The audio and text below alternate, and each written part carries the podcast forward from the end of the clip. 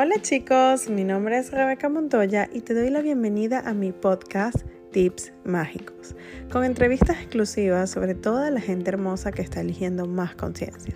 ¿Estás listo para comenzar a cambiar tu vida con total facilidad? Ven y acompáñame en esta hermosa aventura.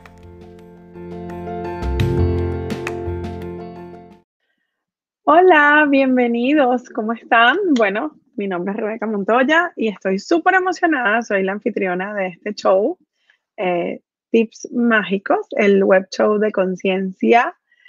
Y este, esto es un momento súper eh, feliz y súper diferente porque este web show ha estado sucediendo hasta ahora sin entrevistas. Y ahora estamos con una nueva temporada que viene con un montón de gente espectacular a la cual vamos a estar entrevistando. Y mi primera invitada es fantástica. Yo estaba impresionada cuando leía su, hoja de vida. Em, ella estudió economía, ha trabajado en grandes eh, empresas, corporaciones, nació en México, es una súper, súper, súper eh, facilitadora certificada, pero más allá de ser facilitadora certificada, tiene una experiencia profesional en el área de las finanzas y en el área de lo que son relaciones institucionales y de gobierno increíble. Además habla tres idiomas, este, habla inglés, habla español, habla francés y yo diría, me atrevería a decir que entiende un poco el portugués. Es L. La White. Bienvenida, mi querida L. La White. Hola, muchísimas gracias por invitarme. Me siento súper honrada de ser la primera en estar aquí en las entrevistas. Y muchas gracias por la presentación. Hasta me sentí importante. Mira, pero es que eres importante, Elena. Eres, eh, eres un mujerón, porque decimos ahí, en Venezuela un mujerón. Cuéntame, ¿qué, qué, qué sucede en ti cuando escuchas este, este tipo de... O sea, ¿qué, ¿qué, qué sucede en ti cuando escuchas todo lo que has hecho en tu vida? Pues un poco no me lo creo. O sea, es decir, es, interesante porque mi... Desde muy chica siempre fui como muy activa y siempre he tenido mucho interés en muchas cosas. Eh, tenía amigas que se burlaban de mí, o en casa, ¿no? Que se burlaban de mí porque decían que yo leía hasta las cajitas del cereal, que siempre estaba interesada en aprender todo, ¿no? Y, y sin embargo, yo siempre sentía que estaba mal, obviamente, porque no tenía como un objetivo en la vida. O yo tengo una amiga que a los seis años sabía que quería ser arpista y a los 16 años tocaba con una orquesta sinfónica y ahora es una arpista internacional ultra conocida y ocho horas al día toca el arpa, ¿no? Y yo decía, eso es un superpoder. O sea, yo puedo dedicarme como 25 minutos a leer, 25 minutos a dar vueltas, 25 minutos a aprender algo nuevo, 25 minutos a hablar italiano, 25 minutos a modelar plastilina, ¿no? O sea, pero esta cosa de 8 horas al día durante el resto de mi vida me parecía que era algo maravilloso, ¿no? Los que saben que quieren ser doctores y son doctores y se dedican a ser doctores. Y entonces, como que siempre estaba buscando qué, es lo qué era lo mío, qué era lo mío. Y lo muy interesante es que esta búsqueda me dio dos cosas que me parecen muy interesantes en mi vida. Una que es flexibilidad, es decir, literalmente aprendo rapidísimo y puedo adaptarme casi a cualquier ambiente. Y la otra es esta capacidad como de sentirme en mi casa en donde sea. Y eso es lo que me ha ayudado muchísimo, sobre todo en la carrera corporativa que hice, porque como te, te tienes que mantener presente para hacer eso. O sea, cosas tan tontas como saberte la que en las letras de las canciones, cuando sean las canciones nuevas, no tanto aprenderte la letra, sino aprenderte la estructura de las canciones, cómo funciona la estructura de las canciones para que ya sepas cuál es el corito, cuál es el no sé qué, cuáles son las variaciones. Y entonces todo el mundo dice, ay, ya te lo sabías y tú. Y es un poco, es una tontería, pero descubrí ese superpoder. Y entonces, cuando tú hablas de todas mis actividades, yo lo único que te digo es como son subproducto de ese interés y de esa curiosidad por saber más, por estar más enterada en la vida. Estás en silencio, querida mía. Epa, que no las dije todas, dije algunas. Porque tocas el saxofón, o sea, haces cosas que a mí me parecen como de superhéroe. Eh, estás haciendo em, arcilla, ¿cómo se llama? Estás haciendo esto, estás como, como estas obras de arte con todo lo que tiene que ver con la, con la arcilla. Haces un montón de cosas que van más allá de, de lo que es la vida profesional. Y eso, lo que no le dije en la presentación, te ha convertido en una influencer, Elena. Eso Porque, muy raro. Pero claro, pero, pero eres una persona, bueno, eres creadora de, eres una de las creadoras del Club de los Trillonarios, que tiene un, o sea, un alcance increíble, es un grupo en Facebook, búsquenlo, Trillonarios, y junto con, con Rafa y Carla, y ha sido increíble porque eso es lo que hace un influencer, o sea, estamos en un mundo donde la gente se está matando por ser influencer, y ustedes, solo por diversión, crearon este grupo que se convirtió en un boom, ¿verdad? Es impresionante. Pero además, esa es la gracia que tienes tú como influencer, que todas las actividades que tú haces, tú las muestras. O sea, cuando la gente va a tu perfil, por ejemplo, en Facebook, puede ver que tú estás haciendo arcilla o que tú este, fuiste a una fiesta y tocaste el saxofón, el saxofón o que tú estás bailando en casa de un amigo, etcétera, etcétera, etcétera. Y eso es lo que llama más la atención, eso es lo que verdaderamente per se hace un influencer. Entonces, cuéntame un poquito de esa faceta de influencer que como que lo hiciste sin, sin querer queriendo. Es, es muy chistoso. Eh, la primera vez que alguien me dijo, ¿no? Algo así como, eres un influencer, fue mi hijo, tengo un hijo, y tengo una cuenta en, Instagram en que dedico como el 90% de ella a memes. Memes acerca de la inadaptación personal, ¿no? O sea, esta cosa de los pensamientos secretos de los que nunca hablas. Porque normalmente, ¿cómo, ¿qué es lo que hace la gente en Instagram? Miren qué buena estoy, miren qué guapa estoy, miren qué rica soy, miren con quién me junto. Y mi página es básicamente después de la pandemia sí hay gente que me gustaría no volver, mantener la distancia social con ella, ¿no? O sea, estos como pensamientos secretos. Y entonces las reglas del Instagram dicen que tienes que usar hashtags y que tienes que usar colores y que tienes que usar planillas. Y yo sin nada de eso llegué a casi 12 mil seguidores. Y ese día que me dijo mi hijo, si sabes que con 10 mil ya eres como súper influencer, yo, no. ¿Qué? A mí es como, pues me estoy divirtiendo. Y entonces, esta faceta de influencer para mí un poco me cayó como de gracia. Y después me doy cuenta que justamente esta parte de que no me importa cómo me ven, sino cómo me muestro y que es algo totalmente diferente. Es decir, no estoy tratando de hacer que la gente reaccione de cierta manera, sino me estoy ofreciendo me estoy mostrando. Es algo bien raro. La gente normalmente adopta un papel, adopta un nicho, adopta una serie de cosas. Y al final lo que la gente está buscando en general es algo fresco.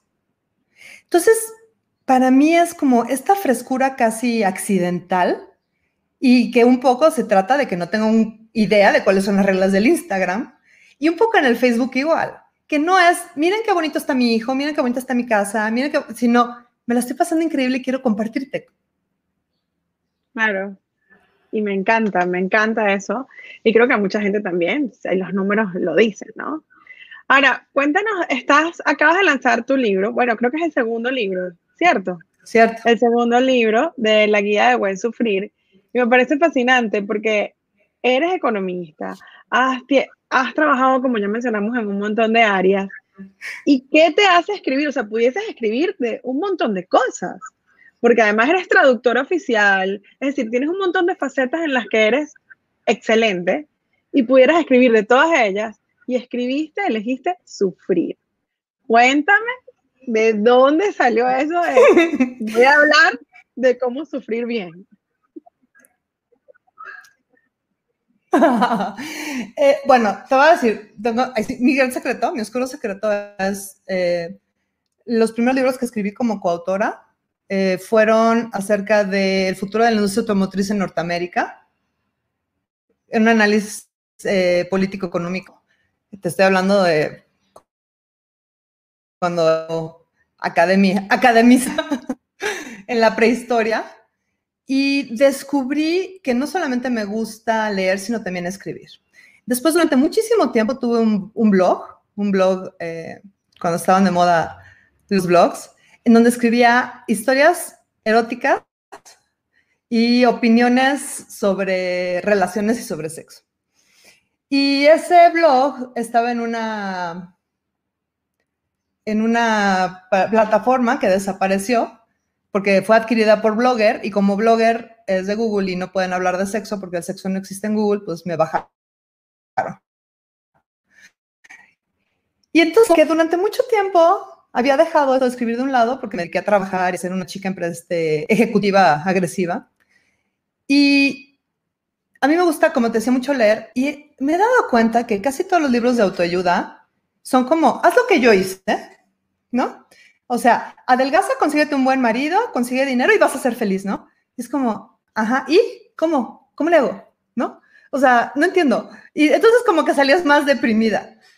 Y, o te decían exactamente la receta perfecta, pero nadie la hacía. Y yo dije, no, la verdad es que yo creo que la gente es sufridora de closet. Dice que quiere ser feliz, pero lo que realmente disfruta es sufrir. Y entonces eh, salió, salió una idea de, en mi canal de YouTube, de hice un video que en donde estoy muy sufrida, vestida de negro, de pelo recogido, muy, muy sufrida en donde doy 10 consejos para sufrir bien y no morir en el intento, porque es muy importante. Si te mueres, dejas de sufrir, entonces, pues, qué chiste. Y de ahí fue degenerando violentamente ¿eh? una serie de videitos. Y lo que hice en el libro fue recoger ideas más generales, no tanto como tips y consejos, sino ideas generales de cómo puedes sufrir bien, con varias cosas que son las que te mantienen, tú básicamente sufriendo en esta realidad. Es decir, metida en la cabeza en lugar de vivir. Exacto, porque además, para los que de repente no saben, eres life coach, eres, haces coaching y eres facilitadora certificada de Access Consciousness.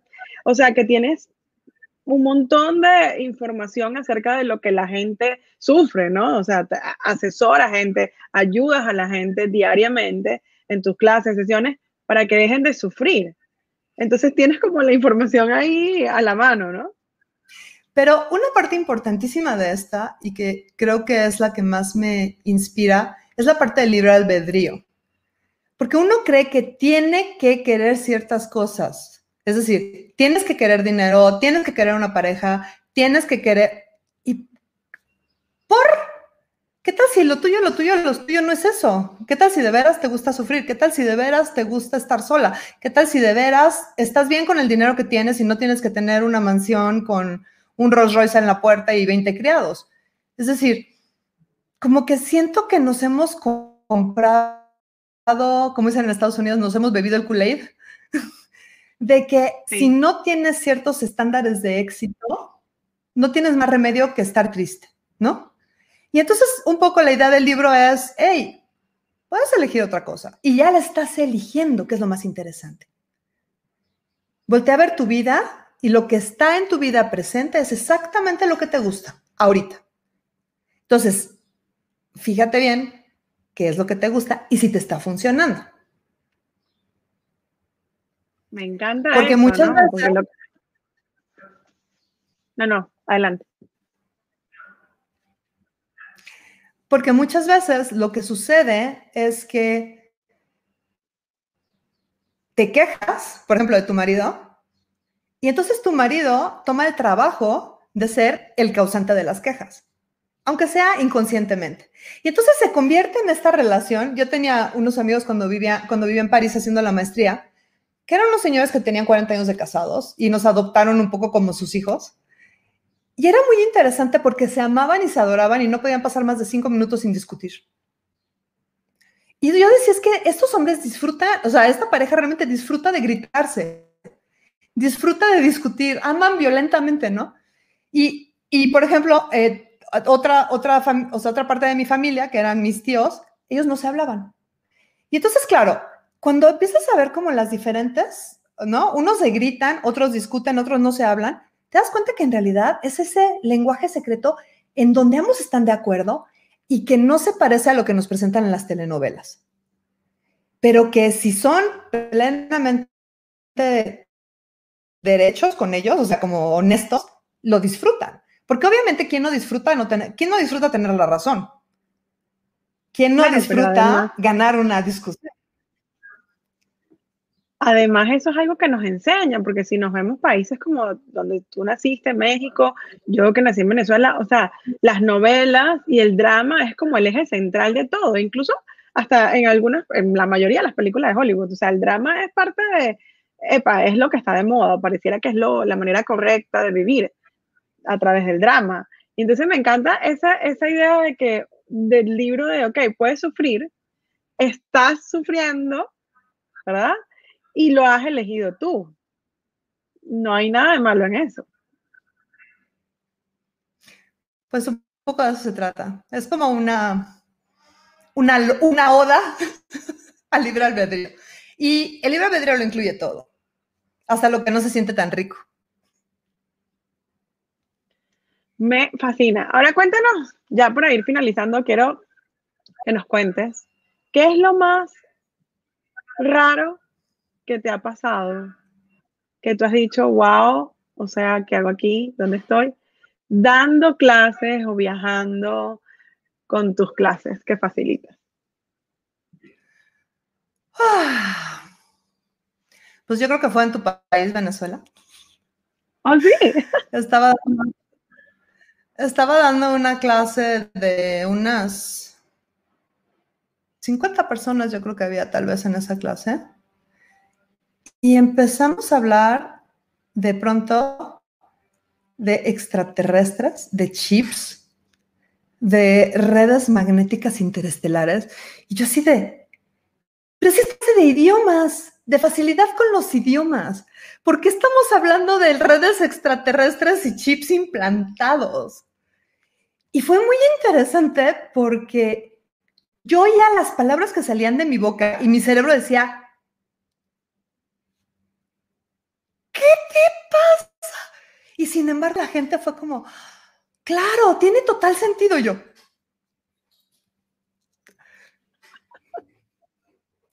Bueno, para los que no saben, las clases, las clases de Access se hacen siguiendo la energía, este, aunque tengan un tema especial, y eso es parte de lo que puede suceder en una clase. Me encanta. Bueno, Venezuela es como siempre llevándose esos privilegios de rareza. Mira, cuéntanos, y cómo, cómo, algo que es bien interesante es que... No, no, sigue tú, sigue. Tiene un poquito de delay, por eso a veces creo que nos votamos. Este, algo interesante es que en cada país, en cada país sucede algo diferente. Y te das cuenta de como que cuál es la cultura de cada país. Es decir, las argentinas tienen una forma de sufrir muy específica, las venezolanas, las mexicanas, las colombianas. Y no digo que todas sean iguales, pero por lo menos tienen como los mismos disparadores.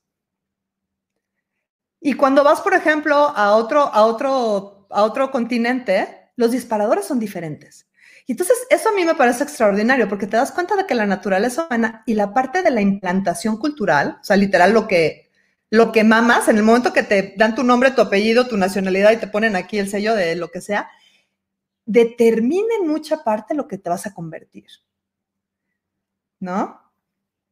Y esta cosa de tener esta apertura internacional, lo que hace es que te da herramientas para lidiar y darles oportunidades diferentes. Decir, oye, fíjate que esto que tú haces en tu país, existe, tengo una amiga que vive en Suecia y siempre dice, es que me encanta que haces drama por todo y yo. Yo soy la menos dramática de mis amigas en México, ¿no? Pero claro, en Suecia nadie hace drama. Claro, está prohibido. No saben lo que es la palabra. Me encanta. Y eso es lo, sabroso de, lo que haces, ¿no? De viajar por el mundo, empoderar a la gente, facilitar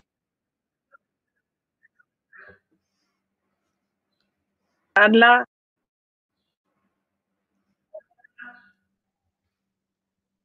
¿Te pusiste en silencio, Rebeca? Aquí, ajá.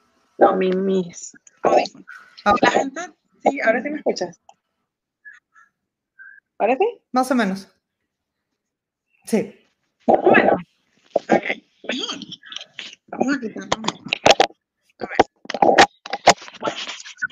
Ahora, ahora no más oigo ruido. Creo que sigo oyendo tus, tus audífonos.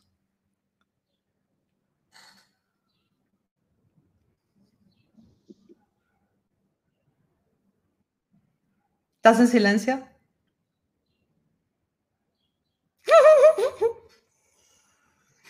No quieren que me hagas la siguiente pregunta. ¿Ahora? Los agentes, los agentes de la CIA. La última pregunta. Ahora muy bien. La última pregunta. Ok, gracias. Ok, entonces la gente piensa que cuando tú tienes, eres ah, influencer, como comentamos, y eres famoso y viajas por el mundo, la gente piensa que tú no tienes drama, que tú vives una vida perfecta y feliz. Entonces la pregunta de los mil millones es, ¿Elena Blanco tiene momentos de drama o vive una vida de drama? ¿Sufres, Elena? Sufro a veces. Lo que ha cambiado, lo que ha cambiado en mi vida es el porcentaje de mi vida que vivo en el drama y que no estoy presente. Es decir, eh, hace poco me encontré un manual de los primeros cursos que tomé hace mil años, yo que sé, 2006, 2005, por ahí. Ya sabes, de esos cursos que vas de fin de semana porque dices, si no, alguien me ayuda, me voy a morir porque esto es insoportable. Y al final del curso te hacían escribir cómo veías tu vida en cinco años. El otro día lo leí yo así de, ay, qué tierna. ¿No? Así de, pues no quiero, no quiero pelearme, no quiero discutir, no quiero estar tan preocupada por mis deudas. Pero eran como, como alguien que, vamos a, vamos a usar, por ejemplo, correr, ¿no? O sea, alguien que había empezado a correr y era como, quiero correr un kilómetro sin parar, ¿no? Y ahora ya como maratón, ultramaratón, este, voy a mejorar el tiempo. Y lo más interesante es que he aprendido a reírme de mí. Y esta parte del libro albedrío que decía, ¿no? Que es como, ¿qué me gusta de esto que lo sigo, que lo sigo eligiendo? ¿Qué es lo que amo tanto de no sé, no tener tiempo, que lo sigo eligiendo. Y sigo llenando mi vida de cosas cuando se supone que lo que estoy diciendo que quiero es tal otra cosa, ¿no? Y entonces te empiezas a ser mucho más consciente y tanto de cuando haces drama, entonces es más difícil de sostenerlo, porque con tres palabras de cualquier amiga es como, no serás haciendo drama y tú, ay, sí, ¿verdad? Y qué pena. Uy, qué simpática soy. Y ya, y ya no es como, tengo que defender mi drama porque obviamente tú no sabes por lo que estoy pasando. O sea, tú no sabes lo que sufro. Y entonces lo dejas ir y vas ligerita. Cuando yo hice el Camino a Santiago, y solamente para un poco, me parece que es un buen, un buen ejemplo, hice el Camino a Santiago en el 2011 había terminado con un trabajo en donde mi jefa era una gaslightera profesional. Si no saben lo que es el gaslight, busquen en internet y se van a enterar. Y yo de veras pensaba que me había vuelto idiota en ese trabajo. O sea, de veras, era como ya, mi capacidad intelectual valió, ya, ya nunca voy a poder trabajar. Hasta que un día dije, hmm, ¿y qué tal si mejor me renuncio y me voy? Entonces renuncié y me fui. Y eh, como para liberar aires, me fui a hacer el camino a Santiago. Y me fui con mi mochila. Yo en esa época, pues caminaba poco. Eso de caminar 20 kilómetros diarios era yo como, ay, claro que puedo. Pero pues medio entrené y me fui. Las primeras tres paradas, y me llevé una maleta que pesaba bien poquito, como 10 kilos. En los primeros albergues te encontrabas chaquetas de marca fina, shampoos, este, botes caros de no sé qué, de toda la gente que había llevado estas cosas pensando que eran indispensables en su vida. Yo obviamente mi backpack tenía candado, llevaba un celular que había conseguido, que había, porque era en España y entonces tenías que tener y el DNI, yo no tenía DNI, entonces me habían prestado el celular. Y entonces así, como para, yo caminé 27 días, como para el día 15, mi mochila obviamente no tenía candado yo decía, puta, que se la roben Yo lavo mis chones en la noche y me los vuelvo a poner en la mañana. Que se lleven esta maldita cosa que la traigo cargando que me tenía hasta el gorro. Y fue súper interesante en esa experiencia, y si, si pueden, háganla. Esta experiencia de darte cuenta todo lo que vas cargando porque crees que es parte de ti, es totalmente indispensable. Y no me pasa a mí solo, sino le pasa a toda la gente. Y de las cosas que realmente son importantes. ¿No? O sea, empecé a valorar los calcetines más que cualquier otra cosa, tener unos buenos calcetines y unas buenas botas. Y todas las cosas que yo pensaba que eran súper importantes, como mi crema de noche, era como de, ahí está, ya, se me quitó, ya no necesito nada. Y para mí fue como que algo bien interesante, esta cosa de viajar ligera y de ver realmente qué es lo que sí te importa y qué es lo que sí te va a llevar al objetivo que requiere, que, que dices que quieres. Y a partir de ese viaje, creo que eso es como ha sido una línea en mi vida, de empezar a soltar un poco lo que no te sirve a quien no te sirve. Y no porque no lo quieras, no porque no sea lindo, sino porque no te agrega solamente es un lastre, aunque sea de marca y sea de buena calidad. Wow, eso está, pero de meme. Increíble. Mira, Elena, rapidito, yo sé que nos tenemos que ir, pero ¿cuál es la herramienta que Elena Blanco o Elena White usa todos los días? La herramienta indispensable que tú dices, sin esta herramienta estaría, pero fregada. Los voy a traumar un poco, pero son las cuatro preguntas. ¿Qué es esto? ¿Qué hago con esto? ¿Puedo cambiarlo y cómo lo cambio? Y muchas veces tienen una variación en forma dramática que es, ¿qué carajos? O en mexicano, ¿qué chingados es esto? ¿No? ¿Qué? Pero el hecho de la diferencia entre asumir lo que es y preguntar lo que es, te hace una diferencia brutal. Es decir, te empieza a doler la cabeza y en lugar de decir, ay, me duele la cabeza, es, hmm, ¿qué es esto? Y eso cambia. A mí eso es algo que obviamente al principio ni lo tomé en cuenta. Cuando viene en, el manual de barras, te dice que es súper importante que lo uses todos los días y tú así de no. Yo quiero los que son las triangulaciones caleidoscópicas y los este, elípticos arquetípicos y los, ¿no? Y al final lo que acabo usando es eso y la frase loca.